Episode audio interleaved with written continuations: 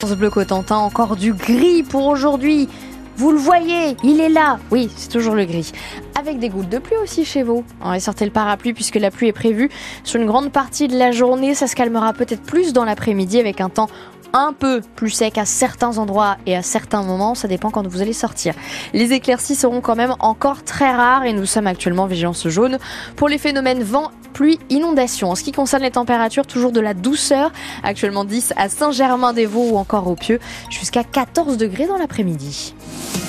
6h30, les infos. Jacqueline Fardel, est-ce le bout du tunnel pour l'hôpital de Cherbourg? En tout cas, la situation s'améliore côté recrutement, alors que le centre hospitalier public du Cotentin manquait de bras depuis des années. Le vent a tourné. L'établissement attire de plus en plus avec l'arrivée en un peu plus d'un an de 56 nouveaux médecins pour 18 départs. Une balance plus que positive, donc, qui permet de renforcer l'offre de soins, voire même la développer, explique Yann Tanguy, le directeur des affaires médicales et de la stratégie au CHPC. L'hôpital va beaucoup mieux. Je crois que euh, les établissements sont confrontés à des enjeux qui ne sont pas simples. Euh, on a réussi à franchir plusieurs marches aujourd'hui qui étaient importantes. On va continuer. Aujourd'hui, les jeunes s'inscrivent euh, sur des projets et c'est surtout une offre de soins qu'on renforce au profit des usagers du Cotentin, notamment des spécialités comme la prise en charge de la douleur et au sein de certaines spécialités, ce qu'on appelle des surspécialités qui viennent compléter des offres de soins. Je pense en pédiatrie, sur des prises en charge adultes. On a vu sur des prises en charge de médecine interne notamment, et on espère continuer sur cette dynamique. Euh, il n'y a pas que les praticiens euh, diplômés qui nous enjoignent, on passe d'une soixantaine d'internes à près d'une centaine en, en, deux ans maintenant. Cet hôpital il ira encore mieux dans quelques années, je pense que la dynamique, elle, elle est enclenchée. L'équation n'est pas aussi bonne dans l'éducation nationale. La première ébauche de la carte scolaire dans la Manche, c'est 44 fermetures envisagées pour 8 ouvertures de classe selon les syndicats qui ont voté contre hier lors de la réunion préparatoire.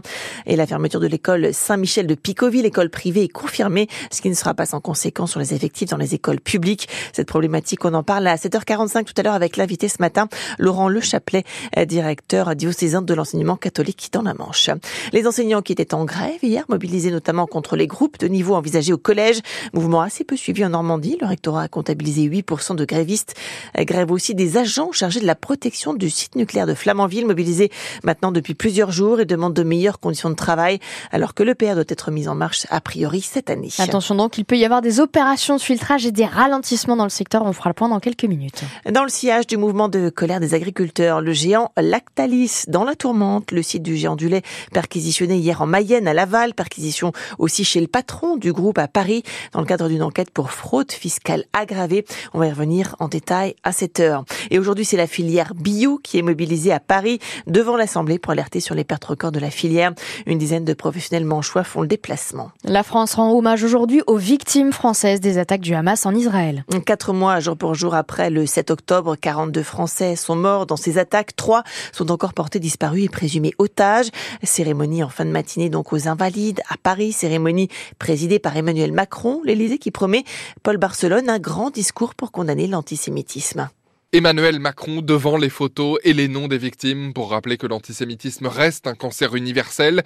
Cet hommage, l'Élysée veut l'inscrire dans la lignée de ce rendu au capitaine Dreyfus, aux commémorations de la rafle du Veldiv avant la panthéonisation dans deux semaines de Missak Manouchian.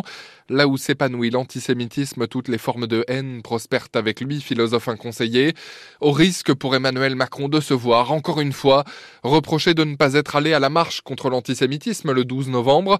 Sur ce combat, le président n'a pas grand-chose à prouver, balaye son entourage qui estime qu'il s'agit cette fois de l'hommage de la République, manière de ne pas en faire un événement trop politique. D'ailleurs, dans l'assistance, il y aura bien des élus de la France insoumise qui n'avaient pas voulu qualifier le Hamas d'organisation terroriste.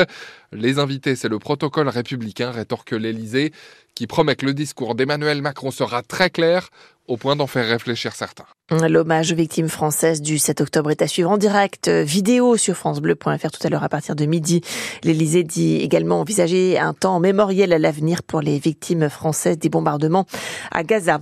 Le procès de l'ultra-droite à Valence jusqu'à 10 mois de prison ferme requis hier contre 9 hommes accusés d'avoir participé à des manifestations fin novembre à Romans-sur-Isère dans la Drôme après la mort du jeune Thomas à Crépole. La météo perturbée dans la Manche en vigilance jaune. Pour pluie, inondation jusqu'à 14h aujourd'hui alors que le Pas-de-Calais est lui en orange avec une cellule de crise en préalerte. En foot, le beau parcours de Sochaux en Coupe de France stoppé par Rennes. L'équipe franc-comtoise quitte la compétition sur sur une lourde défaite 6 à 1 en huitième de finale. Un beau trois mois, un beau trois mois accosté au bassin du commerce à Cherbourg depuis le début de la semaine. C'est le français qui est en escale pour trois semaines à bord l'école des pôles qui va sensibiliser près de 500 scolaires sur la fragilité des pôles. Le public pourra être accueilli, lui, le week-end.